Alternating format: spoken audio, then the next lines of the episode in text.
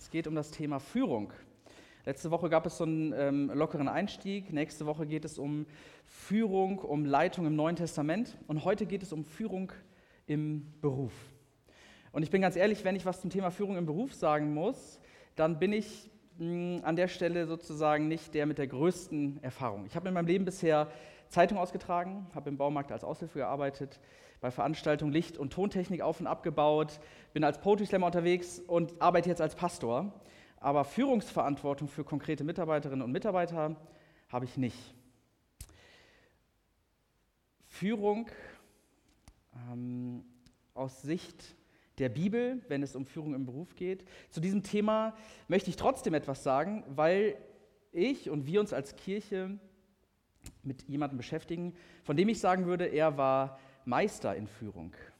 Sein Mission Statement als Führungskraft habt ihr eben schon gehört. Ich, der Menschensohn, bin nicht gekommen, um mir dienen zu lassen, sondern um zu dienen und mein Leben zu geben als Lösegeld für viele.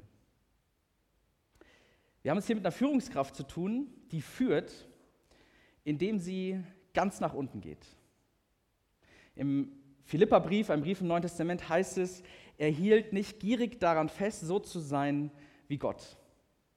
Der Führungsstil von dem Mann aus Nazareth heißt in erster Linie, Privilegien aufzugeben und ganz nach unten zu gehen. Jesus von Nazareth, in dem Menschen Gott selbst begegnet sind, legt einen Führungsstil an den Tag, von dem ich sagen würde, der unterscheidet sich in vielen Sachen deutlich von dem, wie wir es so gewohnt sind, was für uns vielleicht normal ist oder äh, was uns so umgibt. Ich habe das Gefühl, bei einigen Menschen in Führungspositionen, sei es in Gemeinde oder in der Kirche, in der Wirtschaft, in sozialen Unternehmen, in der Politik, verstehen Führung, ihre Macht, ihre Herrschaft über andere manchmal so, dass es um sie geht dass es darum geht, ihren eigenen Weg, ihre eigene Karriere, ihre eigene Macht auszuspielen. Vielleicht, weil es um Anerkennung geht, um finanzielle Vorteile, um Respekt, um Aufstiegsmöglichkeiten und ich kann das verstehen. Unser System, in dem wir leben, ist ja manchmal ein bisschen so wie eine Herrschaftspyramide, bei der die Erfolgreichen oben sind, und das sind dann wenige, und die nicht Erfolgreichen, die nicht Mächtigen, die Schwachen hinten sind. Und oft gilt eben das Gegenteil von dem, was wir gerade eben in diesem Text gehört haben. Die Ersten werden die Ersten sein und die Letzten werden die Letzten sein.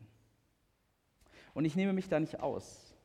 Es ist nicht nur bei den anderen so, sondern das ist auch bei mir so. Ich befürchte, vielleicht liegt es auch irgendwie ein Stück in uns, groß sein zu wollen. Und von Jesus hören wir hier einen Kontrapunkt. Er sagt, der Größte erweist seine Größe darin, dass er klein wird. Der Mächtige erweist seine Macht darin, dass er schwach wird. Ich finde, so stark muss man erstmal sein, um sagen zu können, dass ich schwach sein kann, ohne das als Schwäche zu empfinden. Diese Führungskraft aus Nazareth ist nicht gekommen, um seine Macht auszuspielen, um Völker zu unterwerfen mit Gewalt, sondern er will sie gewinnen mit Liebe durch Hingabe, überwältigen durch Sanftmut, Feindschaft bezwingen durch grenzenlose Liebe. Ich finde, es ist eine krasse Botschaft, die mir hier begegnet. Und wir haben es gehört, schon damals gab es natürlich auch unter den Menschen dieses Bedürfnis danach, vorne zu sein, oben zu sein, groß zu sein. Und wir werden hier mit hineingenommen in eine Situation, wo Jakobus und Johannes, zwei Männer, die schon lange mit Jesus unterwegs gewesen sind, die schon viel von ihm gehört haben, wo sie das Bedürfnis danach haben, rechts und links neben Jesus zu sitzen, um ganz vorne dabei zu sein, um Privilegien zu genießen, um unter den Ersten zu sein. Vielleicht aus Geltungsdrang, aus dem Wunsch nach Anerkennung, aus dem Wunsch danach, dass die eigene Leistung gesehen und gewertschätzt wird, weil wenn das nicht passiert, ist es ja frustrierend. Und mir ist das nicht fremd.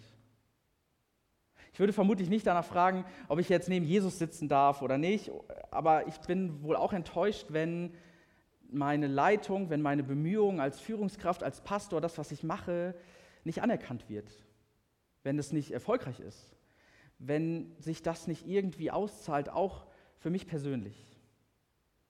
Aber Jesus verzichtet nicht auf seine herausragende Stellung. Er entzieht sich nicht den Leitungsaufgaben, vor die er gestellt ist.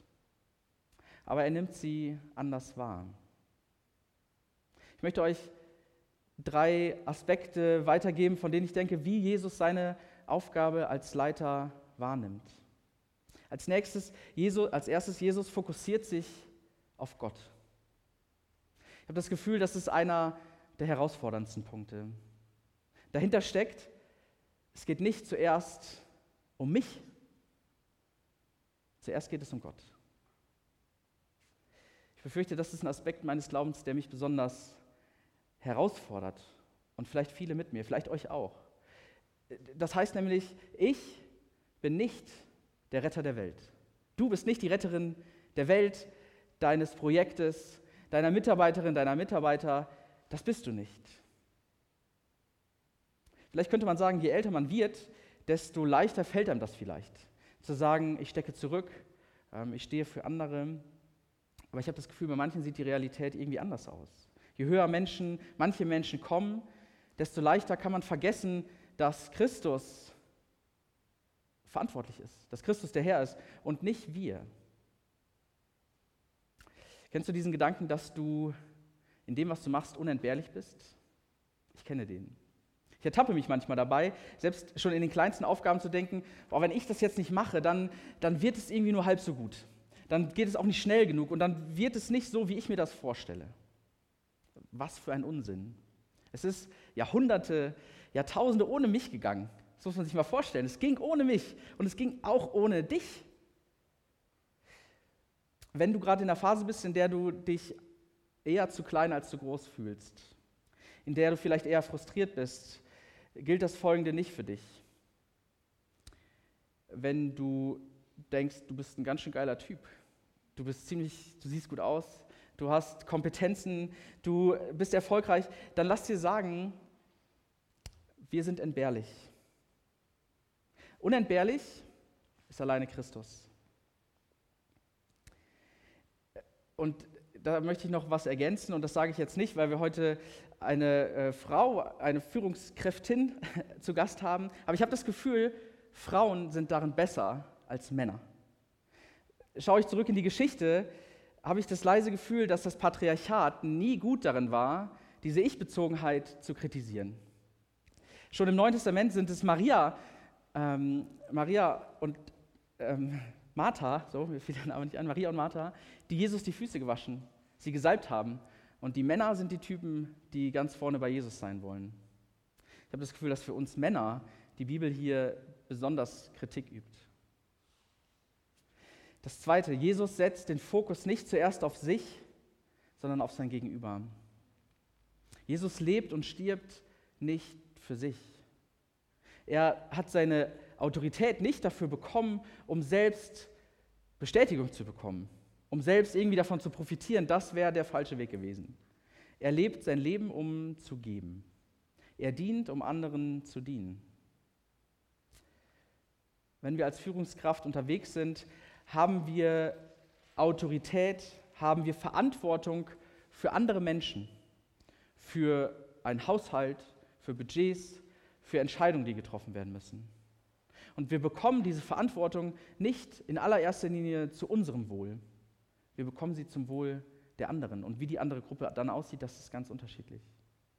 Aber bei Führung in Wirtschaft, in Politik, in Kirche, im Sozialen heißt es, zuerst das Wohl der anderen, des anderen im Blick zu behalten. Und der dritte Punkt, Jesus setzt seinen Fokus auf seine Berufung. Jesus wusste, was er tat, wofür er stand. Wir können nicht führen, ohne zu wissen, was wir können, wer wir sind, woher wir kommen und wofür wir uns einsetzen wollen. Was eigentlich unsere Mission ist. So ein alter kirchlicher Begriff in der Wirtschaft ist ja heute viel geläufiger als in der Kirche, weil die Kirche sich dafür schämt, Missionen betrieben zu haben unter unwürdigsten Umständen. Aber was ist deine Sendung? Was ist deine Mission? Ich glaube, jeder, natürlich kann nicht jeder und jede alles tun. Wir können nur das tun, wofür wir begabt sind, wofür wir ausgerüstet sind, was unsere Mission ist. Wenn wir immer das tun, was am nächsten liegt, sind wir schlechte Führungskräfte. Wir sollten vor allem das tun, wozu wir berufen und begabt sind. Jesu Mission Statement haben wir schon gehört. Ich bin nicht gekommen, um mir dienen zu lassen, sondern um zu dienen und mein Leben zu geben als Lösegeld für viele. Ich habe mir mal ein Mission Statement formuliert, das geht so. Ich möchte, dass Menschen gute Erfahrungen mit Glaube und Kirche machen und sich das Ganze irgendwie als tragfähig erweist, damit sie Selbstwert und Freiheit erfahren. Ist lang, ist kompliziert, äh, ist nicht prägnant, das würde ich jetzt nicht so veröffentlichen. Aber alles, was ich tue, versuche ich diesem Satz, diesem Mission Statement unterzuordnen. Ob das hier in der Gemeinde ist, ob das in anderen Kontexten ist, in denen ich unterwegs bin. Ich versuche, diese Mission nicht aus den Augen zu verlieren. Wozu bist du berufen? Wozu bist du begabt? Man kann fragen, sind das nicht sehr hohe Ziele? Sind das nicht sehr hohe Ansprüche, sehr hohe Ideale, die wir eigentlich gar nicht erfüllen können? Und ich würde sagen ja und nein. Ja, das habe ich eben schon gesagt, wir selbst sind nicht Gott. Wir sind nicht die Retterinnen und Retter dieser Welt.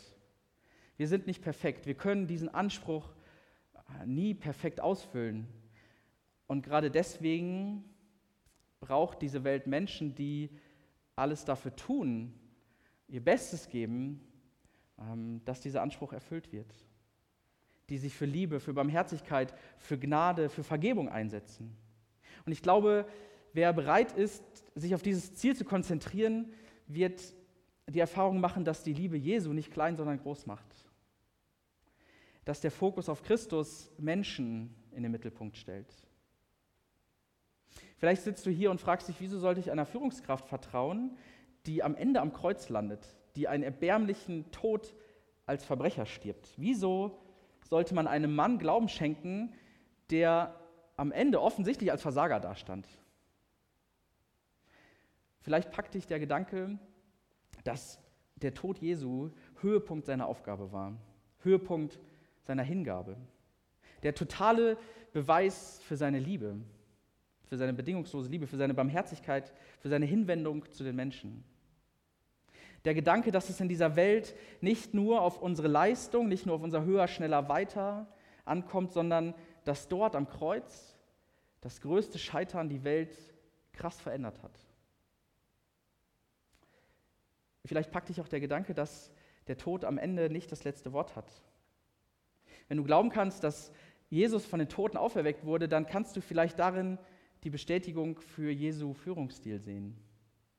Alles geben, alles in die Waagschale werfen, seine Berufung finden, seine Mission kennenlernen, zu wissen, wir sind nicht die Retterinnen und Retter dieser Welt und am Ende darauf vertrauen, dass Gott etwas Gutes daraus entstehen lässt. Amen.